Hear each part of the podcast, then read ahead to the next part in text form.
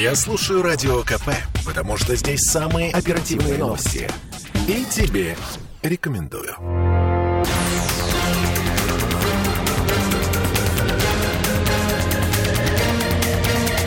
Токсичная среда. Добрый вечер. В студии радио «Комсомольская правда» Кирилл Манжула и «Токсичная среда» Андрей Константинов, журналист и писатель. Приветствую вас, Андрей. Добрый вечер. Мы сегодня в сокращенном составе, ничего, я думаю, справимся. Андрей, я бы хотел вам предложить, э, ну, по возможности, насколько это возможно, объективно, отстраненно, ну, от симпатии, пристрастий, понятно, в каком информационном поле мы существуем, за кого мы болеем, так скажем, но все-таки попробовать от, абстрагироваться, быть журналистами, что называется, и основываясь на какой-то логике, объяснить, а кому вообще выгоден подрыв Каховской ГЭС? Вот если посмотреть со всех сторон на это. Ну, по-моему, очевидно, для кого он, а, ну, скажем так, больше выгоден, для кого меньше выгоден, да. А, всегда можно а, до любого факта докопаться и сказать, что все-таки, вот если так вот повернуть, mm-hmm. да, значит, то это будет вы, выгодно, значит, противнику, допустим. А вот если так вот повернуть, то это будет выгодно нам. Но, понимаете, э, с нашими украинскими так называемыми друзьями есть определенная тенденция, которая э, началась очень давно. И вот есть такое понятие «стиль». Он, с моей точки зрения, заключается в следующем. Э, политические украинцы вот эти вот, которые захватили власть э, в Киеве, да, и э, их э, друзья западные, они, конечно, мастера разных провокаций, они, а, они мастера разных каких-то грязных историй, да, но все время получается какая-то такая вот у них одна и та же песня – которую я так э, формулирую как выгодно им, а утверждают они, что делаем это мы. Понимаете, какая это, сказать, это, это, это, безусловно, прису... Андрей, извините, а вот ну, сейчас, э, судя по всему, судя по э, той информации, которая у нас поступает, они перешли в какую-то ну, активную военную фазу. И обвинить их, э, предположить, что они не хотят военным способом выиграть этот конфликт, ну, странно, да? С военной точки зрения, не с политической, не с точки зрения пиара – не с точки зрения а, раскачивания информационной поляны на Западе, где все понятно. В общем, как бы и пристрастия, и интересы общие, они понятны. С точки зрения ну, того, что они называют этим самым контрнаступом, ну, как бы где? Где здесь выгода, где здесь интерес? А, э, как это? Э, напрямую говоря, они создали нам а, целый ряд э, проблем да, вот э, в этом месте. Причем у них высокий берег, да, вот если посмотреть, это вот правобережье, да, а у нас левый берег, да, он низкий берег. Соответственно, да? им, идет... им стратегически лучше. Конечно, да, то есть у них это тоже вызывает определенные проблемы – но маленькие, меньше, намного меньше, чем э, у нас, да. Это первое. Второе, значит, э, у них э, с вот этим пресловутым контрнаступлением меня коробит от этого контрнаступа, mm-hmm. меня просто выворачивает всего. Это как вот это вот ЖД вокзал. А тут наступ, выступ, заступ, приступ, понимаете? Я, кстати, даже не, по-русски, что ли, я, я, я, кстати, даже не заметил, кто пустил э, это в информационное поле. Вдруг стало, ну, все, во, все, на, всех, на всех каналах стали говорить именно так. Да, знаете, знаете вот это вот, э, э, как это, э, э, прикол-то был известный когда э, стали э, не реагировать на... Э, ну, ну, ну, то есть, понимаете, допустим, все-таки речь журналистов на телевидении на радио, да, она должна быть... Близка к эталону. далекой от, от каких-то от каких-то от каких-то засоренных вот вещей, да.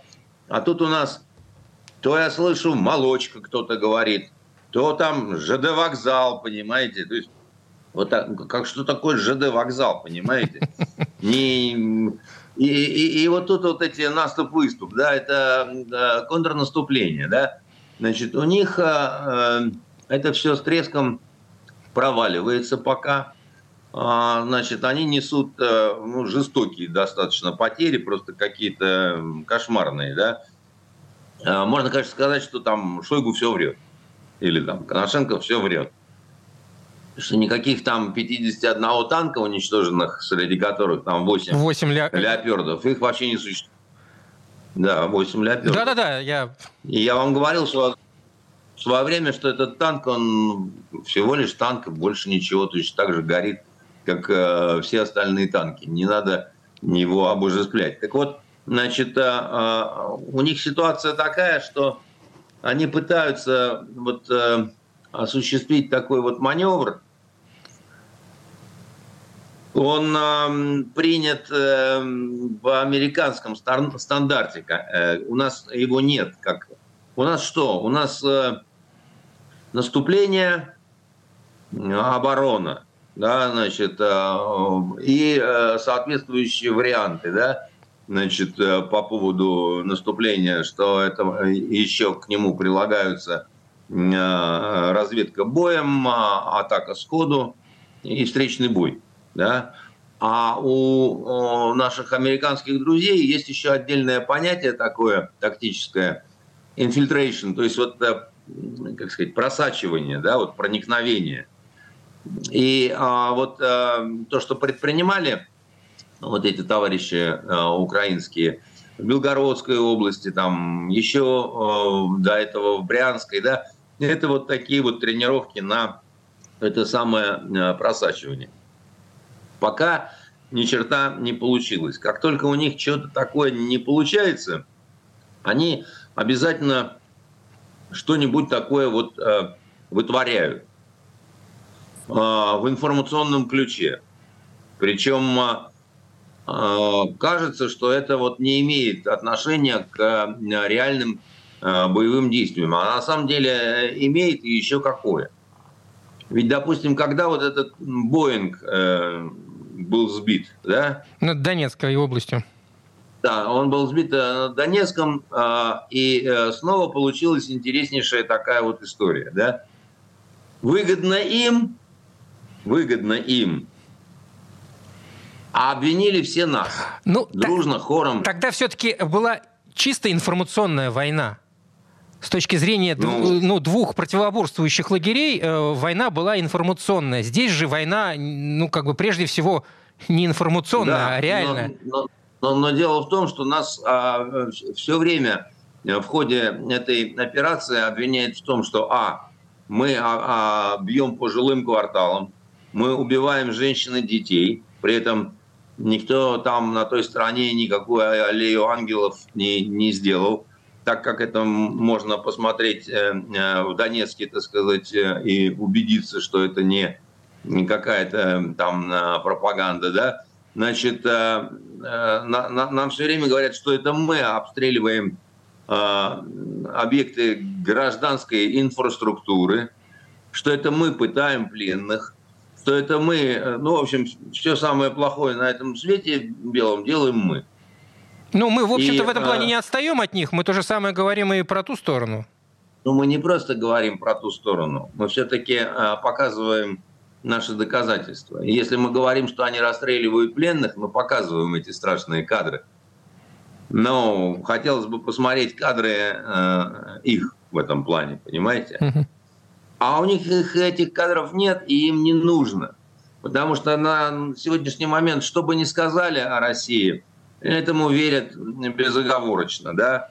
То есть обстреляли они, допустим, на электростанцию, да, и после этого говорят, это сделали русские.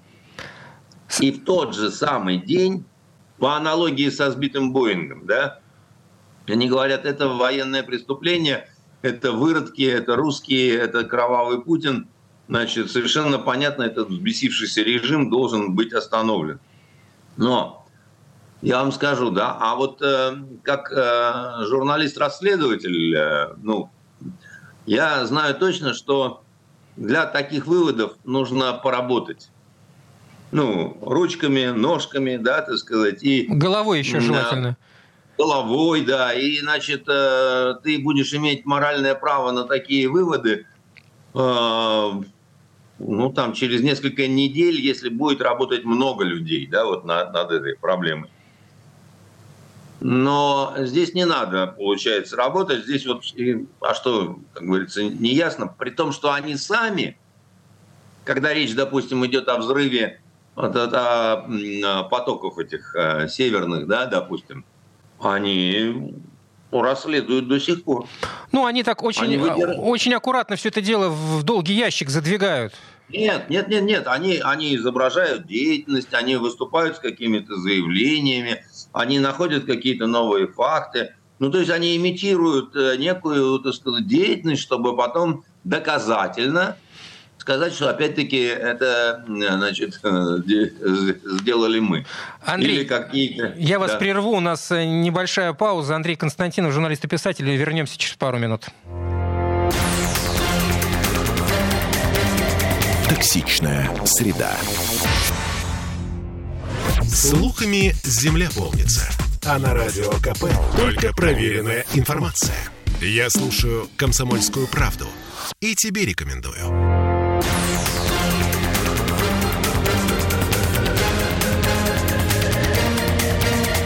Токсичная среда.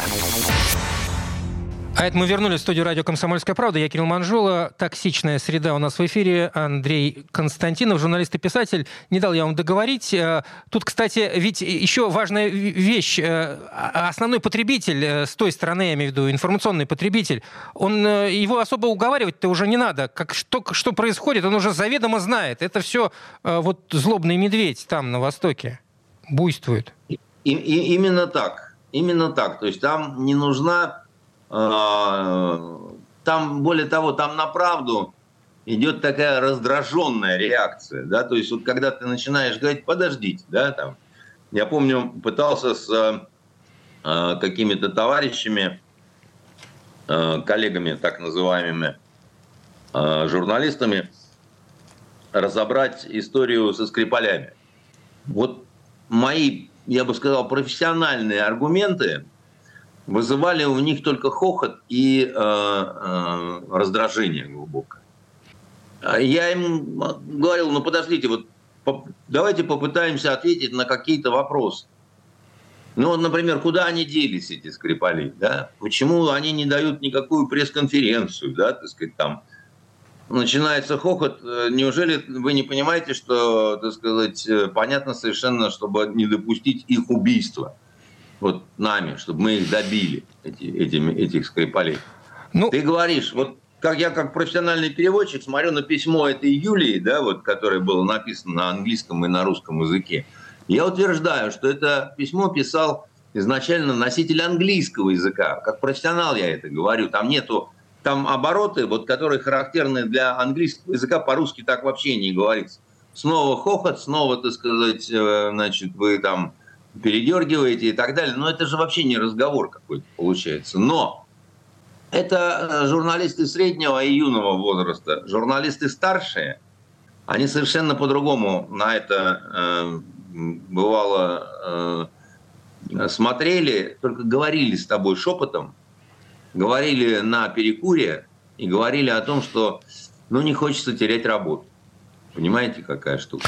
А, у меня тоже была, была практика общения, э, в том числе с немецкими журналистами, которые писали про Россию, э, и я понимал, когда я с ними разговаривал, поскольку мы говорили об одном и том же событии, в котором я тоже участвовал как журналист, я понимаю, что они э, подставляют факты под ту цель, которую поставили перед собой изначально, начиная писать эту статью. А их не было цель докопаться до истины. У них была цель, вот, которую поставил перед ним, может быть, там, не знаю, главный редактор или их какие-то мировоззренческие э, взгляды. У меня другой вопрос. Это самое страшное, когда следователь выбирает одну из версий и начинает работать не над реальным вот, расследованием, да, а для того, чтобы прокормить и вырастить именно вот эту версию.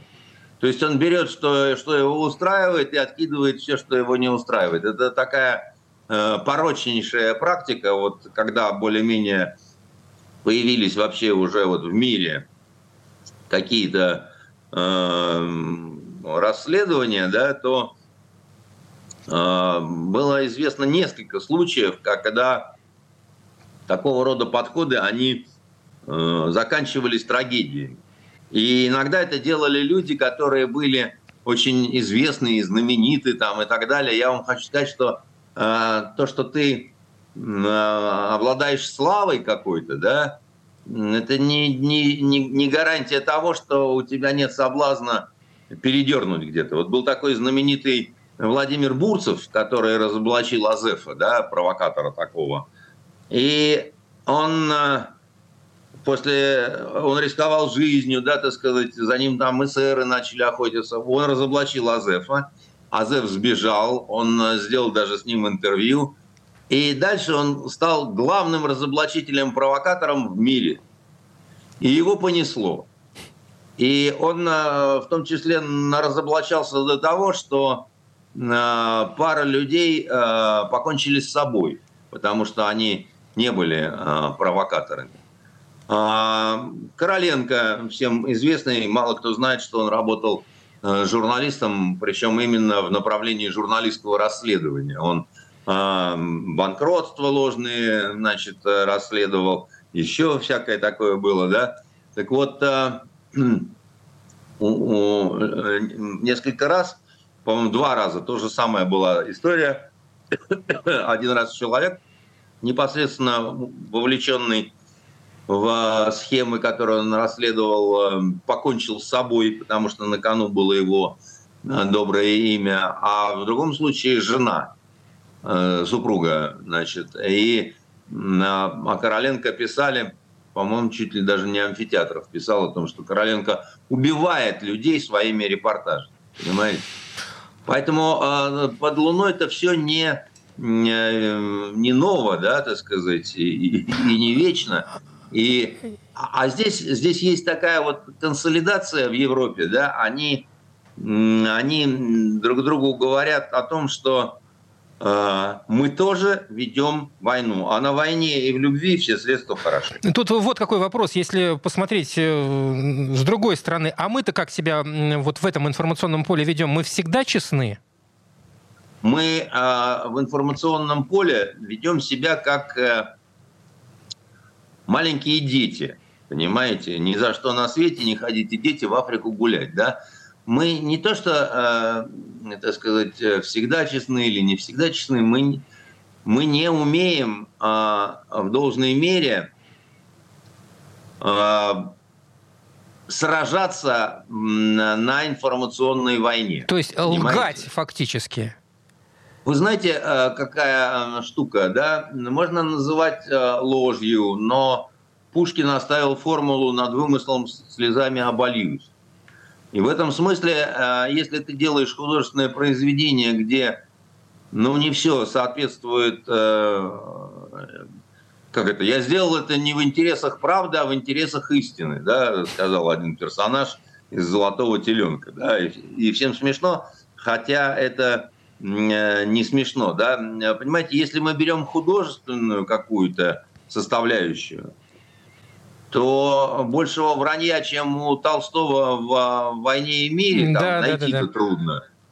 Но по большому счету, да, так сказать, это э, тоже э, роман, романище с установками определенными, понимаете, с Вопрос цели, опять же. Какая была цель перед творцом, когда он садился за написание этого романа? Передать ну, историческую точно, правду или нечто другое?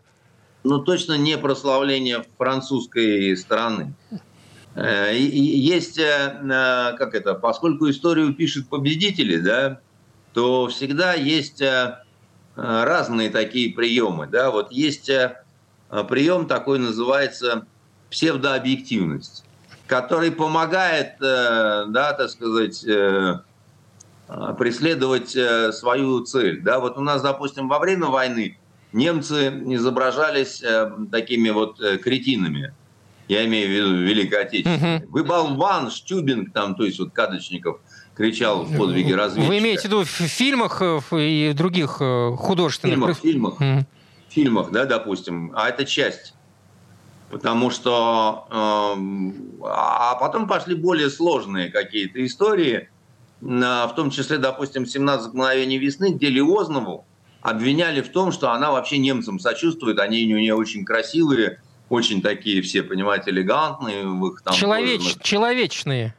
И человечные, совершенно верно. Так вот, понимаете, может быть публицистика, как э, у Оренбурга «Убей немца», да, «Убей немца».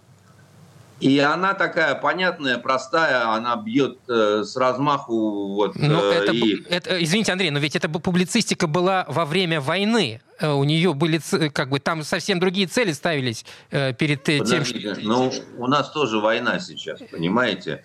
У нас сейчас война, причем она началась давно, но мы просто не хотели почувствовать какую-то свою вовлеченность в эту войну э, в 2014 году что было, в принципе, большой ошибкой. Да? А все это время товарищи с той стороны, они упражнялись в этой вот э, информационной войне, где они работали на художественных полях, на публицистических полях, в интернет э, разных полях, так сказать, они учились, как манипулировать э, людьми и, и так далее, да. Мы очень плохо готовы к э, информационно-психологической войне. Потому что, еще раз говорю, что когда представители Министерства обороны выходят и начинают, как вот солдат Урфина Джуса, докладывать, это не совсем то, что называется успешная значит, информационная война. Я вам могу несколько примеров привести, так сказать, абсолютного такого вот мерзкого, подлого, но успеха, успеха, да, вот э, с украинской стороны на вот этом фронте, да, и они рассуждают очень просто, да, так сказать, победить любой ценой. А все остальное, так сказать, на ваше мнение мы чихали. Если вы нас будете обвинять в неправде, то я вам скажу, неправда – это военная хитрость. Военная хитрость – это всегда ложь. Понимаете, поэтому можно а, говорить, что это ложь, мы не такие – ну и, и я не знаю, как относиться к этой фразе «мы не такие». Значит, мы не умеем применять военную хитрость какую-то. И все время ждем, пока нас э, обклюют, обосрут со всех сторон, чтобы потом начинать и говорить, мама, я не брал корзинку, там, это же не это, это же не мы, я не я, там, яма не моя, понимаете? Андрей, ну. э, отдохнем немножко, небольшой перерыв, вернемся через пару минут. Токсичная среда. Я слушаю Радио КП, потому что здесь самая проверенная и оперативная информация. И тебе рекомендую.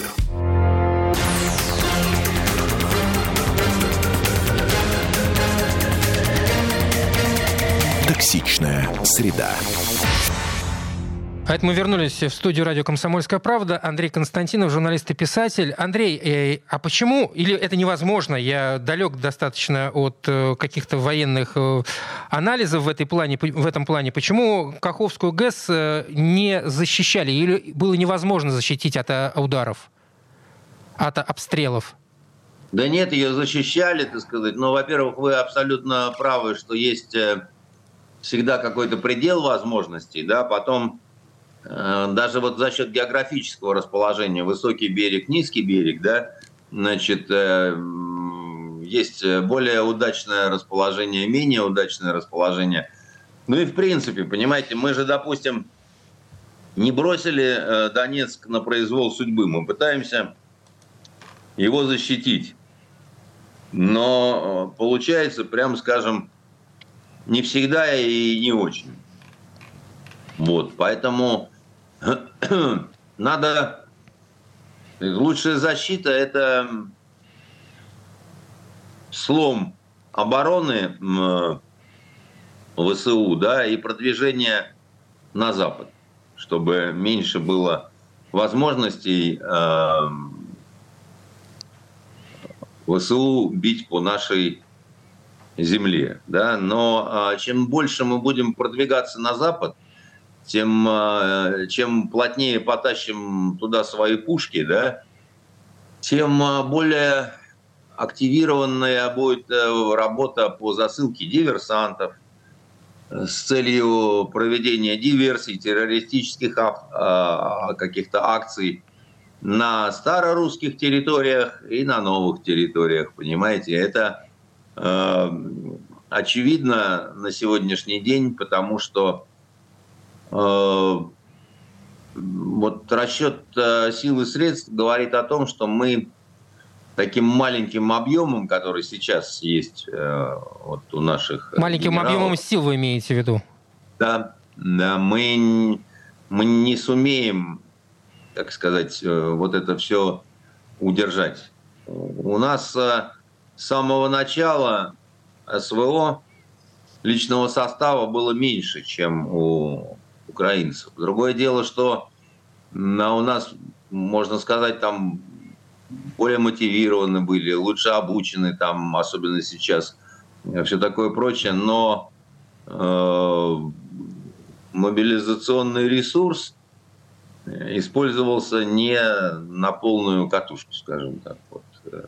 И э, фронт очень растянут.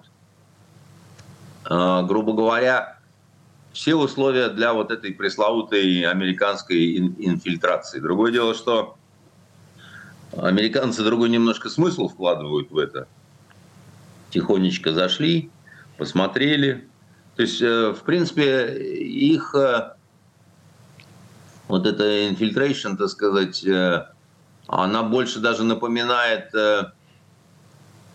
разведрейд, то, что у нас вот называется. Причем не боем, судя по всему. Причем не разведка Но... боем. Ну, это в зависимости от того, как сложится ситуация на месте. То есть, если все будет удачно, да, так сказать, то можно и боем, как бы, да. А так тихо зашли, посмотрели и тихонечко ушли, да. Вот.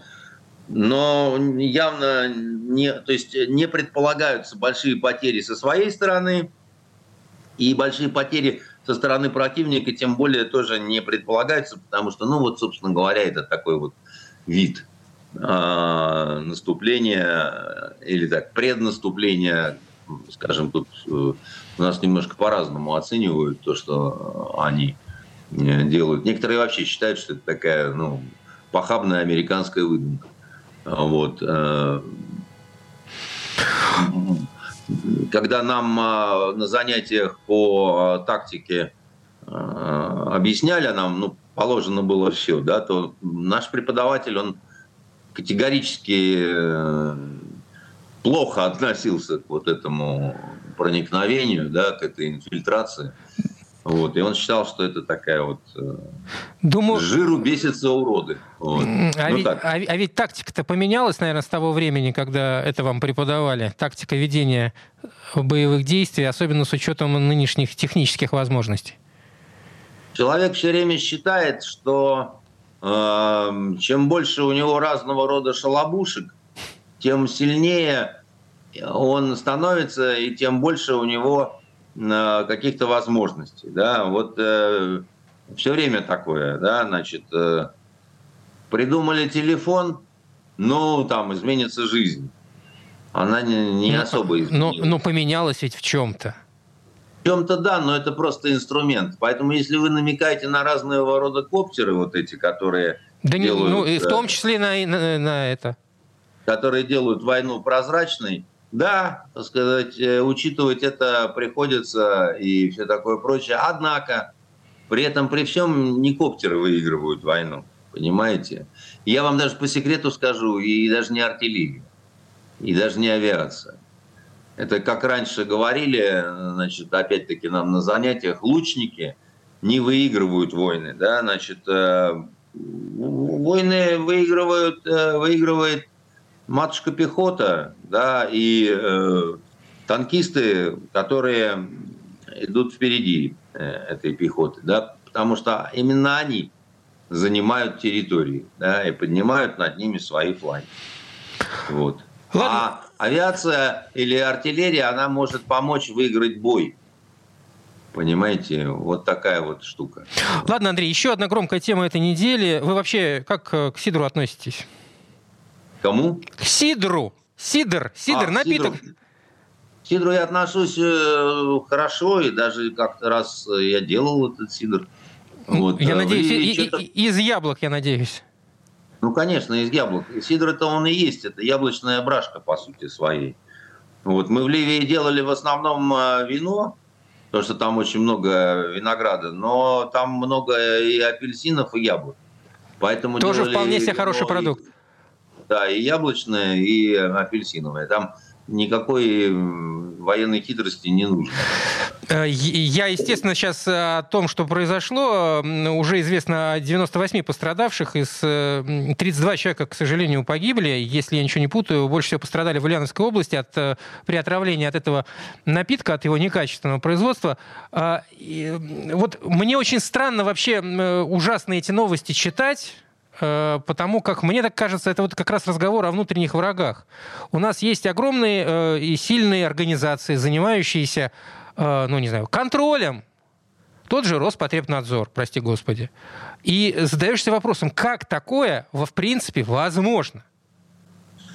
Кирилл, это очень странная история, то, что вот происходит с мистером Сидром, и она напоминает историю, которая произошла в Иркутске – несколько лет назад, когда люди отравились э, так называемыми фуфыриками. Угу. Помните? Да. И там тоже было под 20, э, что ли, человек э, погибших. И там э, схватили производителя, осудили его, и пошел он в родной дом Белым Лебедем. Да? И Здесь то же самое даже, будет. И у меня на эту тему, так сказать, даже был сделан сценарий, потому что я ну, не мог понять некоторые моменты. Они остались неотвеченными. Там усиленно со всех вот э, федеральных каналов говорили о том, что это вот бомжи, которые там какие-то, значит, огуречные настойки э, выпивали. Чуть ли не одеколон. Да, а на самом деле это было не так потому что там шла борьба за э, рынок сбыта алкогольный, а э, он так устроен, что вот э, если есть там в области, допустим, какое-то количество пьющих людей, которые потребляют там определенное количество литров, да, то хоть ты там что завози, больше определенного количества литров они пить не смогут значит, надо манипулировать э, ценами. И там а, на, на, нашли, на, нашли вот эти предприниматели интересный выход, а, поскольку их не пускали в сети торговые, в магазины, они сделали на, на окраинах а, значит, города автоматы. Такие же, вот как знаете, вот когда ты, ты пепси-колу покупаешь или кока-колу, там бросаешь денежку, тебе выскакивает, да?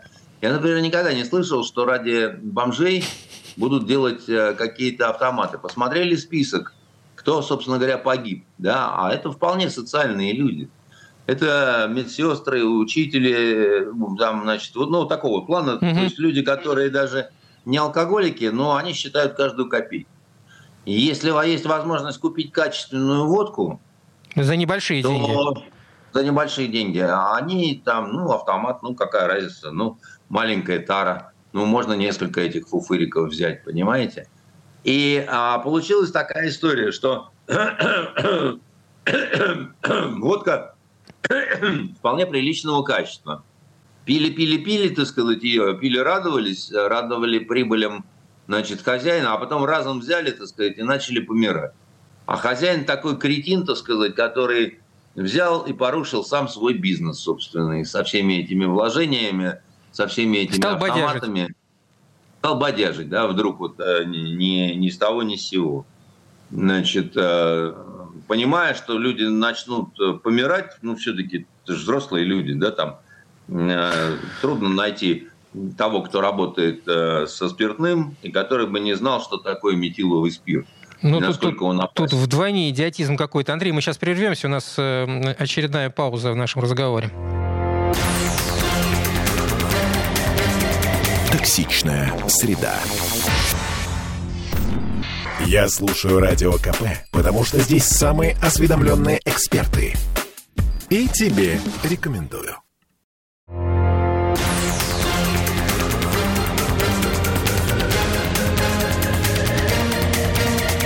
Токсичная среда. А это мы вернулись в студию радио «Комсомольская правда». Андрей Константинов, журналист и писатель. Ну, как бы странно предположить, что они эти самые люди, которые начинают бодяжить, думают о том, что, э, что, что э, это опасно. Почему? Ну, как, это, как, как, об этом...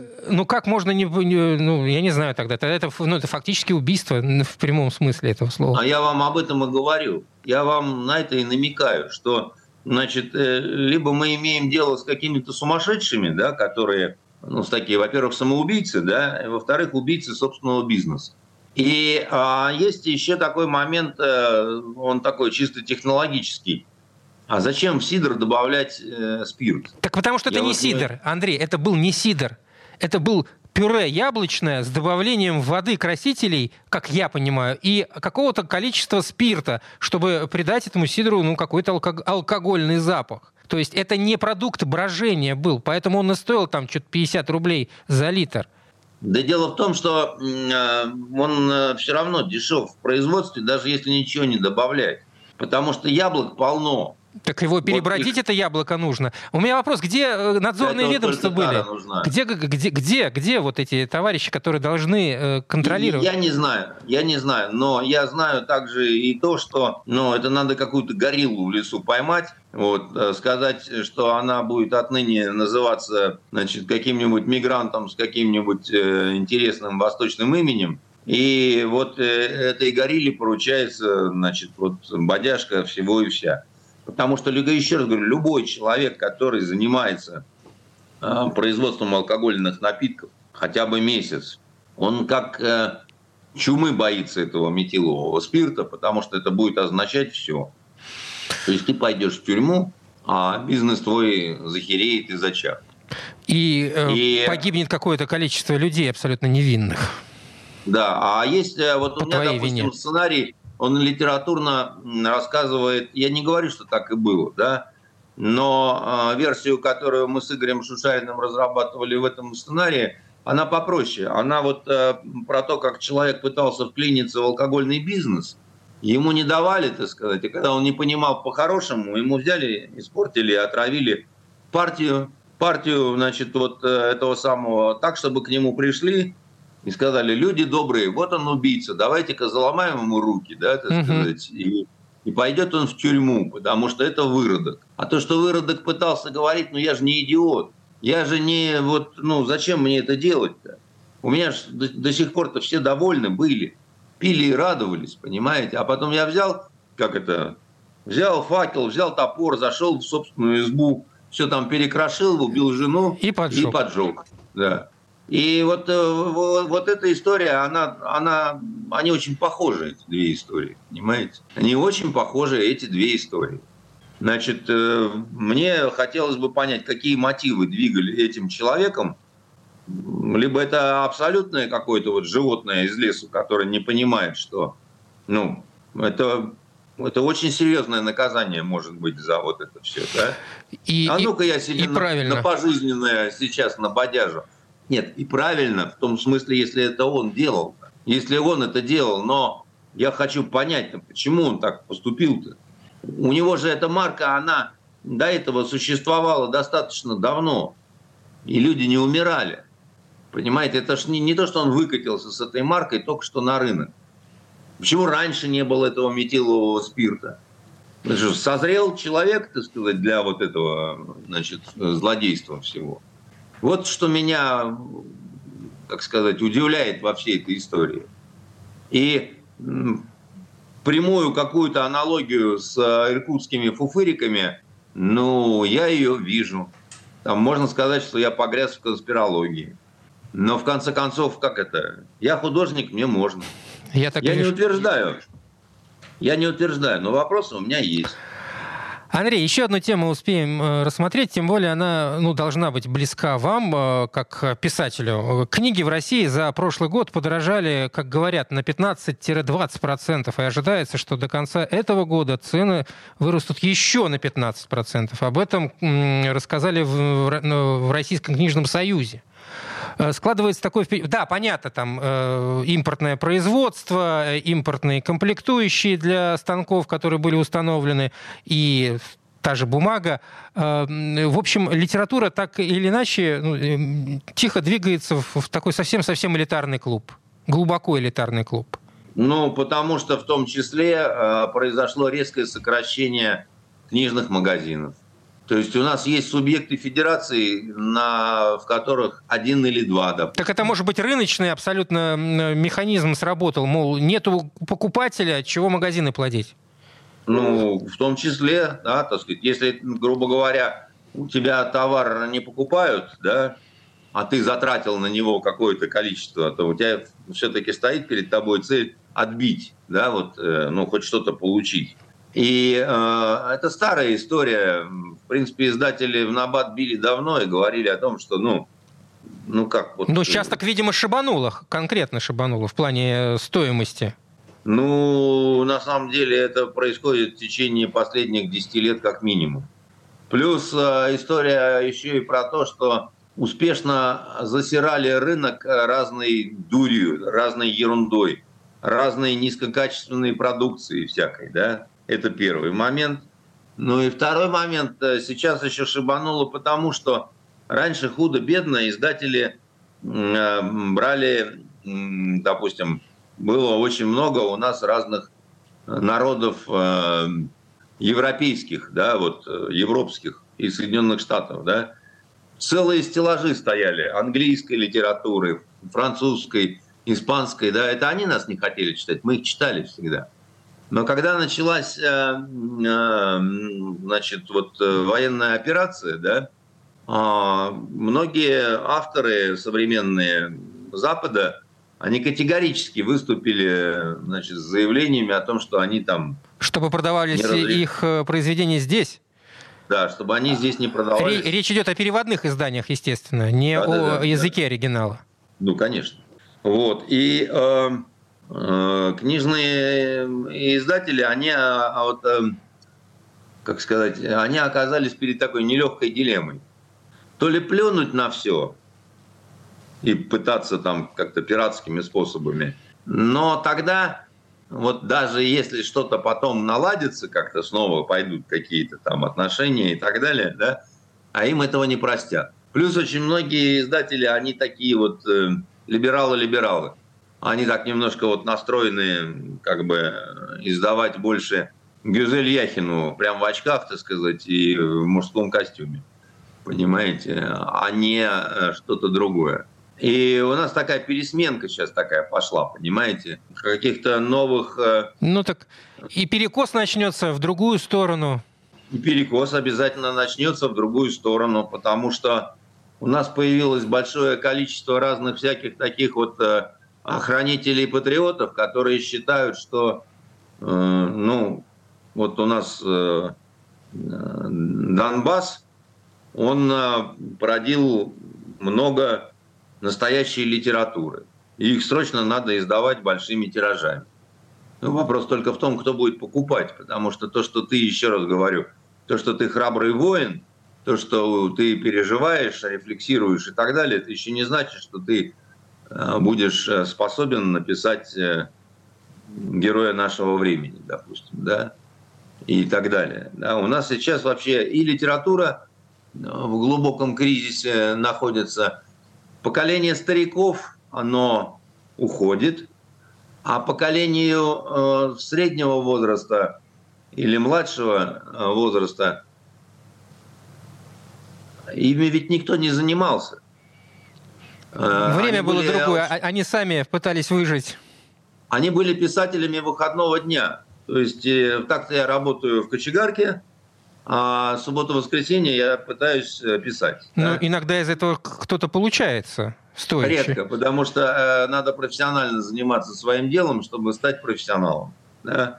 А такие самородки на уровне просто вот так вот э, где-то значит, э, в предгорьях Кавказа э, из драконьего яйца вылупился чудо-автор, так сказать, и он нигде не учился, ничего не знает, так сказать, но он настолько талантлив, что минимальная какая-то редактура, и вот он новый Пушкин, только говорит с акцентом, понимаете? Кстати, по поводу Поэтому... Пушкина, накануне 6 да. июня мне кажется, да. маловато этому было посвящено, во всяком случае, вот в таком глобальном э, информационном пространстве нашем российском. А надо об этом вспоминать я, почаще. Пушкин, он абсолютно многогранный гений, так сказать. И я вообще считаю, что он предтеча э, журналистского расследования в России, потому что его история Пугачевского бунта – это самое настоящее журналистское расследование. Другое дело, что он был первопроходцем и очень многие, как сказать, вот э, очень многие вещи изобретал. Но он вполне отвечает базовому понятию, что такое журналистское расследование американскому, да, которое дал Роберт Грин, о том, что это материал, основанный на собственной инициативе, значит, Пушкин это, это его инициатива была, на важную актуальную тему, это была актуальнейшая Вполне тема. себе да, которую отдельные лица или организации хотели бы скрыть. Вот так звучит это определение. А правду о Пугачеве очень многие хотели скрыть, потому что фигура была неоднозначной. Андрей Константинов, журналист и писатель. Спасибо, Андрей. До новых встреч. Пока. До новых встреч. Пока-пока. Токсичная среда.